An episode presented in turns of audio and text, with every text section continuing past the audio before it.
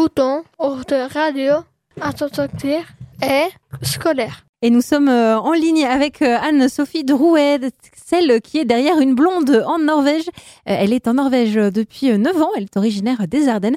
Je ne veux pas présenter son métier parce qu'en fait elle fait plein plein de choses, donc elle se présentera elle-même. Bonjour. Bonjour. donc j'allais dire, vous êtes, vous êtes journaliste fixeuse, mais vous êtes aussi prof. Donc en fait c'est quoi votre métier? Alors mon métier euh, à la base c'est l'audiovisuel. Je suis euh, monteuse vidéo et caméraman de formation. J'ai travaillé euh, dix ans à M6 à Paris avant de venir m'installer en Norvège. Et effectivement, quand je suis venue m'installer en Norvège, eh bien j'ai fait plein d'autres choses. J'ai continué l'audiovisuel avec la vidéo et la photo, mais euh, j'ai commencé à travailler euh, dans le tourisme et puis à enseigner donc euh, le français, maintenant le norvégien. Donc c'est vrai que je fais plein de choses différentes. Qu'est-ce qui vous a donné envie d'abord d'aller en Norvège? Alors, l'envie du départ, c'était donc moi je suis originaire des Ardennes. Et puis euh, donc j'ai vécu dix ans euh, à Paris avec euh, avec mon compagnon. Et puis bah on en avait un petit peu marre de Paris parce que dix ans à Paris c'est bien assez. Et on voulait partir mais on savait pas trop où en fait. Donc bah, on a commencé à pas mal voyager et puis à chaque fois qu'on voyageait on s'interrogeait on se disait est-ce que tu devrais vivre ici toi? Alors on avait d'autres endroits qui nous avaient bien plu mais on n'avait pas eu de, de réel coup de cœur. Mmh jusqu'au jour où on est venu en Norvège un peu par hasard pour euh, découvrir un pays scandinave. Et puis là, ça a été le coup de cœur. Tous les deux, on s'est regardés et on n'a même pas eu besoin de parler. On s'est dit, c'est là qu'on veut venir, quoi. Euh, qu'est-ce qui, qu'est-ce qui a déclenché ce coup de cœur? Qu'est-ce qui vous plaît en Norvège? Euh, bah, plein de choses. En fait, on est venu, notre premier voyage, c'était un voyage euh, d'hiver. Donc, on a découvert les fjords norvégiens entre Oslo et Bergen euh, pendant la période entre Noël et Nouvel An. Donc euh, il faisait noir, il faisait froid, euh, c'était pas forcément le, le, le, meilleur moment euh, pour euh, visiter la Norvège, mais ça nous a beaucoup plu. Et en fait, on a adoré les paysages, on a adoré bah, le rythme de vie en fait, parce que nous, au moment où on était là, c'était c'était plus les vacances en fait. Déjà pour les gens en Norvège, ils avaient repris le travail et l'école. Mais en fait, on trouvait tout super calme, super agréable. Alors évidemment, en venant de Paris, euh, c'était le choc. Et, euh, et, en fait, on s'est dit, mais ça veut dire que les gens, ils vivent comme ça. En fait, leur quotidien, c'est ça, c'est cette euh, coolitude. Et on s'est dit, mais ouais, mais moi, je veux ça, en fait. Donc, c'était un mélange de, bah, de la culture, des paysages, des gens. On a trouvé les gens super, super agréables, super sympas et tout. Donc, bah, on a voulu tenter. Et alors, j'imagine euh, que vous ne parliez pas norvégien à ce moment-là? Non, pas du tout. Et donc, bah, comment, comment on fait quand on, quand on se dit, bon, bon on va s'expatrier, on va quitter Paris, mais on va pas juste quitter Paris, on va s'expatrier à plusieurs euh, centaines, milliers de kilomètres, mais en plus dans un pays dont on ne parle pas la langue. Bon, en Norvège, ils parlent bien anglais, mais à un moment donné, ça suffit plus. Ça. Ouais, c'est ça. Alors c'est un, c'est une décision qu'on n'a pas prise euh, sur un coup de tête. On y a beaucoup réfléchi parce qu'on avait euh, tous les deux des, des métiers qu'on adorait. Et on n'est pas parti par ras-le-bol du, du, boulot ou quoi que ce soit. Moi, je me sentais euh, très bien dans mon taf à M6. Je m'entendais très bien avec mes collègues, avec qui je suis restée en contact et tout. Mon compagnon est prof de batterie, donc lui, ça se passait très bien aussi. Donc on n'est pas parti pour ça. Et effectivement, on avait un peu peur de quitter ça parce qu'on allait, on savait pas trop ce qu'on allait retrouver. Donc, euh, donc du coup, on a quand même pris la décision de ne pas partir tout de suite. Euh, et on a pris quatre ans pour euh, préparer le projet mhm. et euh, pour euh, bah, choisir où on allait vivre déjà parce que la Norvège, bon, c'est où, où est-ce qu'on va? Est-ce qu'on va à Oslo? Est-ce qu'on va à Bergen? Est-ce qu'on va à la campagne? Donc comme nous, notre but, c'était effectivement de ne pas vivre en ville. on a longtemps cherché où on allait vivre. Donc on est venu plusieurs fois, on a fait une étude de marché, etc. Et puis, euh, bah, sur quatre ans, on est venu entre deux et trois fois par an tous les ans pour préparer euh, ce départ. Et donc, on a choisi euh, la ville de Tønsberg, qui est la plus vieille ville de Norvège, qui est à une heure et quart au sud d'Oslo, le long du fjord. Et, euh, et puis donc on a décidé de le, le, le plan en termes de travail, c'était donc d'ouvrir une école de musique pour que mon, mon compagnon puisse enseigner la batterie, pour que moi je puisse enseigner le chant et puis moi me mettre à mon compte de mon côté pour travailler en, en audiovisuel comme ce que je faisais avant mais en freelance quoi. Et donc aujourd'hui, vous êtes prof de chant, prof de langue, freelance, vous avez un podcast. en, fait, en fait, vous êtes multicasquette. C'est ça. Mais, mais j'ai toujours aimé ça en fait parce que quand, quand j'étais en France, j'étais intermittente euh, du spectacle, j'étais pas euh, salariée. Donc euh, je travaillais euh, trois, entre trois et quatre jours par semaine. Alors il y avait des semaines où je travaillais tous les jours et des semaines où je travaillais pas, mais c'est le principe de l'intermittence, donc c'est d'alterner. Et je faisais déjà de la musique à l'époque. J'ai sorti un album, j'ai joué, j'ai beaucoup joué dans les Ardennes et sous le nom de scène Phi. Euh, peut-être que certains auditeurs m'ont déjà vu euh, en concert euh, dans le coin. Mais, mais je faisais déjà ça, je faisais déjà plusieurs choses. Mhm. C'est toujours ce qui m'a ce qui m'a plu, c'est ce qui me rend heureuse en fait. C'est là que je trouve mon, mon équilibre. Et puis il y a une. Alors, je poser une autre question avant. vous vous êtes retrouvé du coup à travailler pour le journal télévisé en Norvège. J'imagine que votre expérience à M6 a, a, été, enfin, vous a servi. Mais comment ça s'est fait? Euh, bah, en fait, euh, le, donc j'ai eu la chance de travailler pour euh, NRK, donc c'est la c'est la télé c'est la télé publique norvégienne. Et en fait, ça a toujours été un peu mon, mon, mon, rêve et mon objectif de travailler pour cette télé quand j'étais à Paris encore et qu'on préparait notre départ en Norvège. Je m'étais toujours dit c'est mon rêve, je veux travailler là-bas, ce sera mon objectif, faut faut que j'y arrive. Et quand on a déménagé en Norvège et qu'on est arrivé, je les ai démarchés. C'est parce qu'en fait c'est comme les France Télévisions, il y a un gros bureau euh, national à Oslo, et puis il y a des bureaux locaux comme mmh. les bureaux régionaux pour les France 3. Et, euh, et j'ai démarché plein de bureaux, sauf que bah, évidemment, comme vous l'avez dit à l'époque, je ne parlais pas norvégien, donc j'ai tout démarché en anglais. Mon CV est en, en anglais, ma lettre de motive en anglais, et ils m'ont jamais rappelé.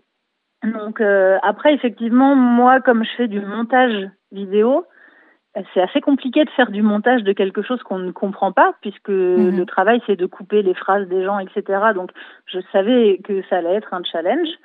Et jusqu'au jour où, alors ça a traîné quand même. Hein, j'ai, on a mis euh, trois ou quatre ans à, à, vraiment à commencer à apprendre le norvégien.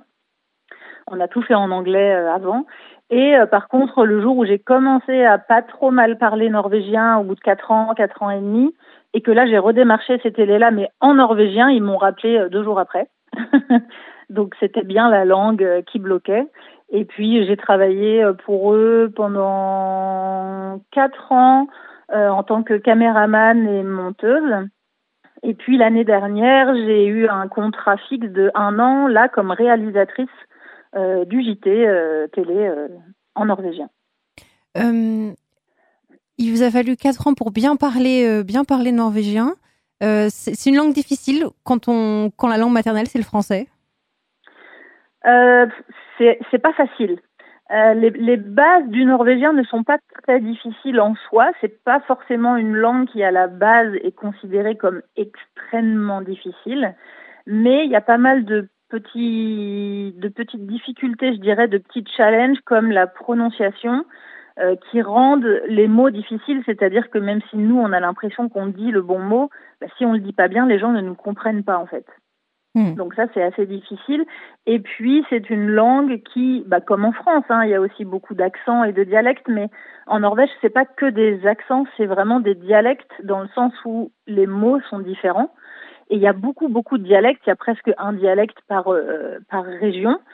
Et euh, à quelques kilomètres près, euh, les, les, gens peuvent ne pas se comprendre entre eux tellement les dialectes sont, sont différents. Donc ça, c'est une grosse difficulté.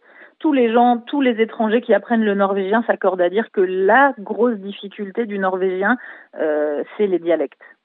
C'est un peu finalement comme si, comme si quelqu'un qui parle normand débarque en Bretagne, il doit comprendre le breton. C'est ça. Moi, je j'ai des j'ai des élèves norvégiens à qui j'apprends le français et quand on parle de ça, je, je compare toujours un peu euh, souvent à l'extrême pour aussi euh, euh, rappeler cette émission de télé-réalité qui existait, mais on met un Marseillais avec un ch'ti, c'est compliqué quoi. mais c'est un peu ça. Donc en Norvège, c'est un peu ça aussi entre l'est et l'ouest et, et, le nord et le sud, mais mais en pire parce qu'on peut ne, ne, presque ne rien comprendre quoi. Ce qui explique aussi qu'il parle bien anglais, parce que c'est peut-être la langue finalement euh, commune quand on ne se comprend pas euh, entre régions. C'est ça. Bah, disons que je pense que, alors, il y a, plusieurs raisons du fait que les Norvégiens parlent très bien anglais. C'est que maintenant, c'est un petit peu plus diversifié, mais à, l'époque, il y a de ça même 15 ans ou, ou 20 ans, il y avait très peu d'émissions de télé et de radio en fait en Norvège. Donc il y avait beaucoup de chaînes euh, étrangères et américaines qui étaient diffusées, mais qui n'étaient pas doublées, qui étaient simplement sous-titrées. Hmm. Donc en fait, les gens ont, ont, baigné euh, dès le plus jeune âge dans des programmes euh, en anglais. Donc ça a vraiment joué sur le fait que tout le monde parle très bien anglais. Et puis aussi, bah, la Norvège, c'est un petit pays quand même, avec euh, c'est un, un, grand pays dans la longueur, mais c'est un petit pays en termes d'habitants. Donc, euh, pour s'ouvrir entre guillemets euh, à l'Europe et au monde, ils sont un peu obligés de parler anglais, sinon ils seraient un peu tout seuls dans, dans leur pays, quoi. Oui, on, ne parle norvégien qu'en Norvège. Bah c'est ça, voilà. Qu'est-ce qui vous a donné envie de devenir prof de langue? Eh bien, euh, c'était un peu par hasard au début parce que justement, quand on est venu s'installer en Norvège, c'était, euh, ça a été très difficile euh, au début parce que on, a un peu galéré. Enfin, surtout moi, j'ai galéré à trouver du travail par rapport à la langue.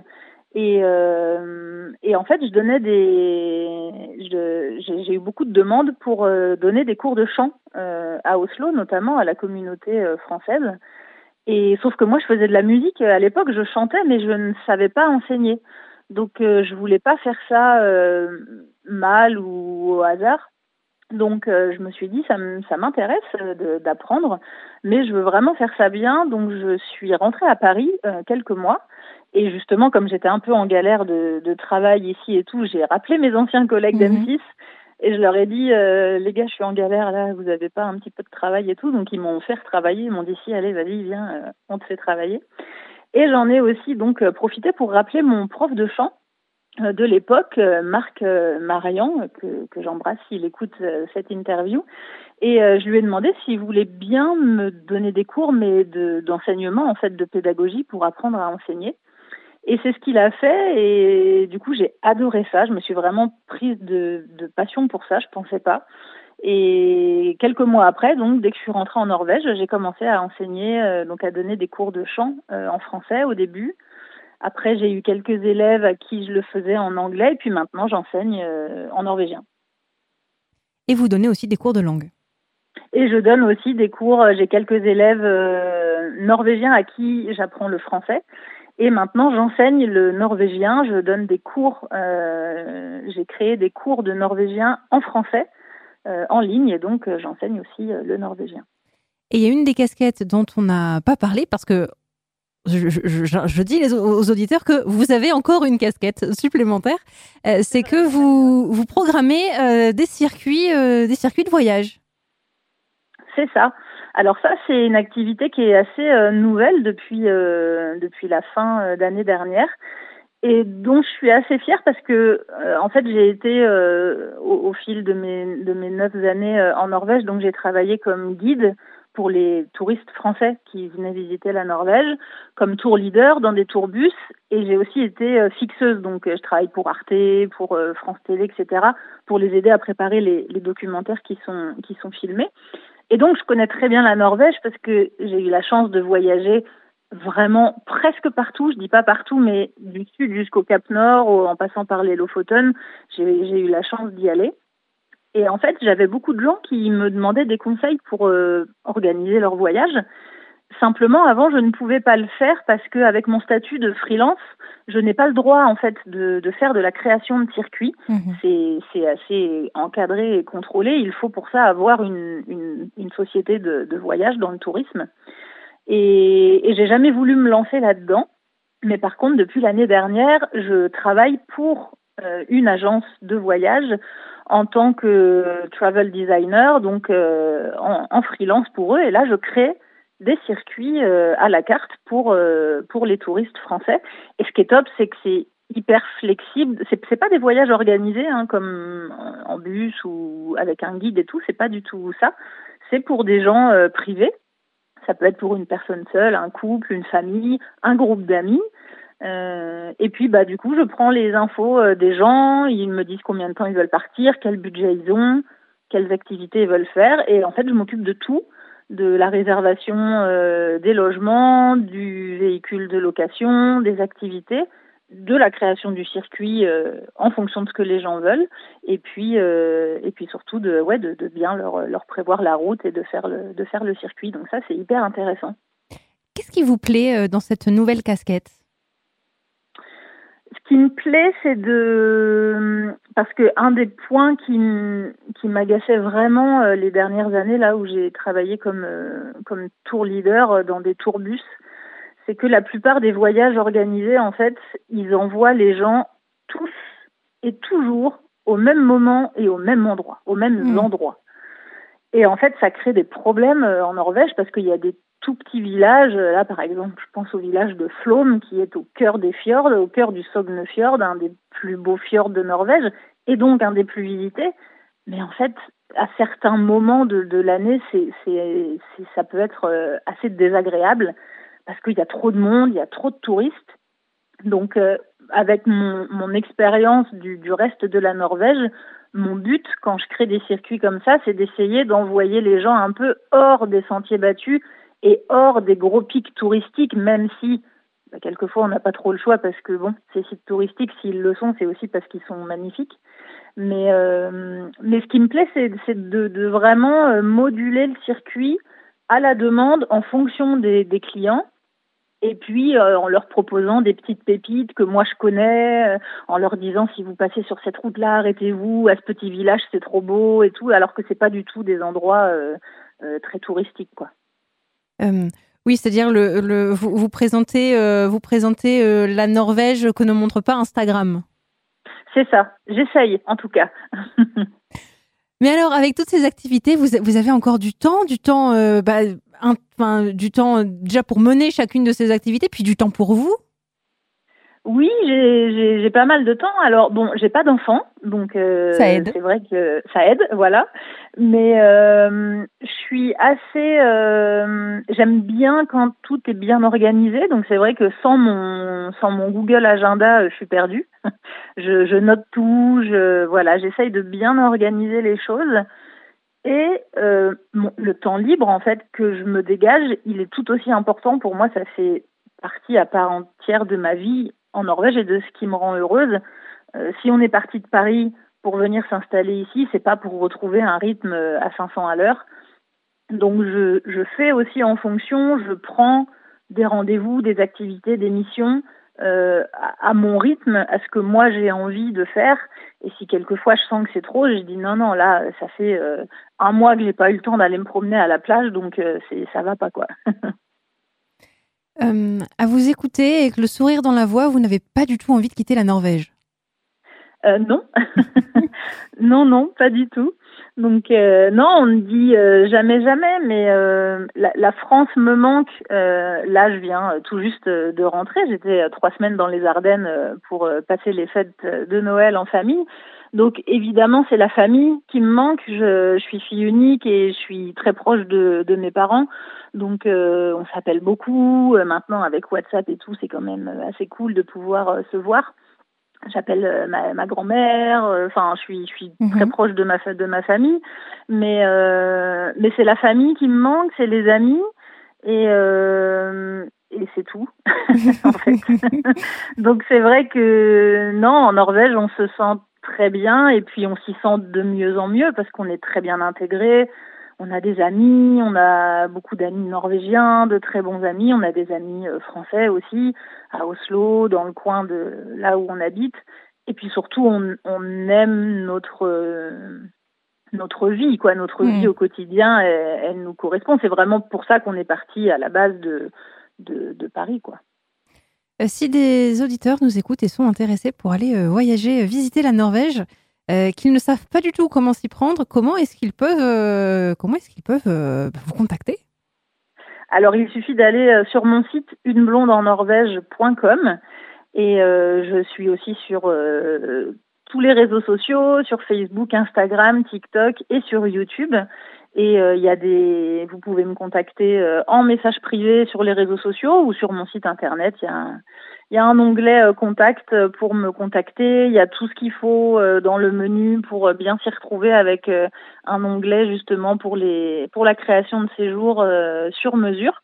Donc il suffit d'aller sur mon site internet uneblondenorvège.com et, et de m'écrire et je réponds assez vite.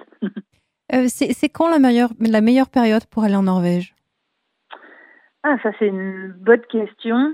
Euh, alors justement, un petit peu dans l'idée de, désengorger ces grosses périodes mhm. de, rush touristique.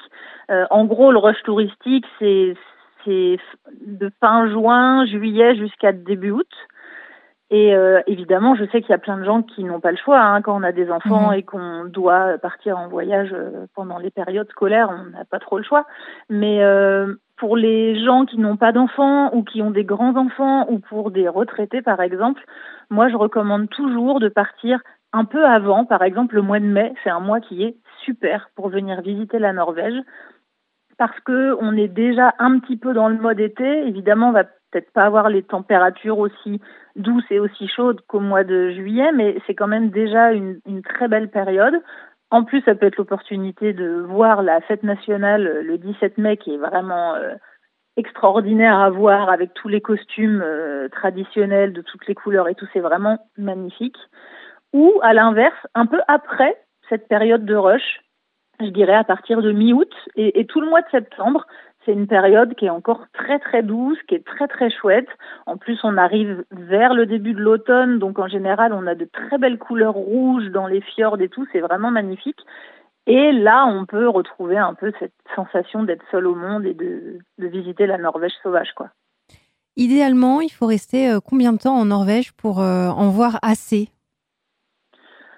Ça dépend de, plein de choses, de ce qu'on veut faire, mais je dirais que euh, ce qu'il ce faut pas, ce que je recommande pas, même si par exemple Oslo c'est une, ville, c'est la capitale, mais c'est une capitale euh, très calme et très très petite et très verte, donc euh, c'est une ville moderne, Oslo, qui est, qui est très agréable, hein, qui est très chouette, que j'aime beaucoup, mais mais Oslo, c'est pas la Norvège, tout comme les capitales mhm. de certains pays ne reflètent pas le pays euh, en lui-même. Donc, euh, c'est vrai que venir en Norvège et passer par Oslo, ok, mais euh, venir que à Oslo, c'est un peu dommage parce que vous n'aurez pas cette Norvège traditionnelle avec les fjords, les maisons de toutes les couleurs, etc. Donc, je dirais au moins cinq jours pour faire au moins un petit circuit justement, par exemple, entre Oslo et Bergen. Là, vous aurez les fjords, les montagnes, euh, quelques glaciers, les, maisons euh, de couleur le long de l'eau et tout, et vous aurez tout ça. Et puis après, idéalement, évidemment, une semaine, euh, dix jours ou deux semaines ou plus, mais minimum, je dirais cinq. vous, il vous faut combien de temps pour, pour concevoir un circuit bord? J'imagine que ça dépend de la durée du voyage, du nombre de personnes concernées, mais en gros. En gros, euh, je dirais, je dirais que je vais prendre une journée peut-être pour euh, la création du, du circuit en, en lui-même, le, le, chemin à suivre, et puis après pour faire le devis chiffré. Là, aller chercher tous les prix chez les prestataires, etc. Bien tout vérifier, consulter euh, les tarifs de, de, location de véhicules et tout. Une autre journée, je mets, euh, je mets, je mets deux jours quoi. Hmm je prends deux jours en général, je réponds euh, entre deux et trois jours aux gens euh, après avec une, proposition de circuit euh, chiffré. Et puis ce qui est, top avec ce, métier qui est très flexible, c'est que du coup, bah, si c'est trop cher par exemple pour les gens, bah, on adapte, on enlève une activité, on raccourcit, ou s'ils me disent bah ça c'est une activité qui est trop physique pour nous, mais nous un truc plus cool, hop je change. Donc c'est très très flexible et, modulable. Merci beaucoup Anne-Sophie Anne Drouet. Euh, donc, euh, avis aux auditeurs euh, intéressés qui peuvent, qui peuvent retrouver toutes les infos et tous vos contacts sur uneblonde-en-norvège.com. C'est ça, merci à vous. Bouton, de radio, à et scolaire.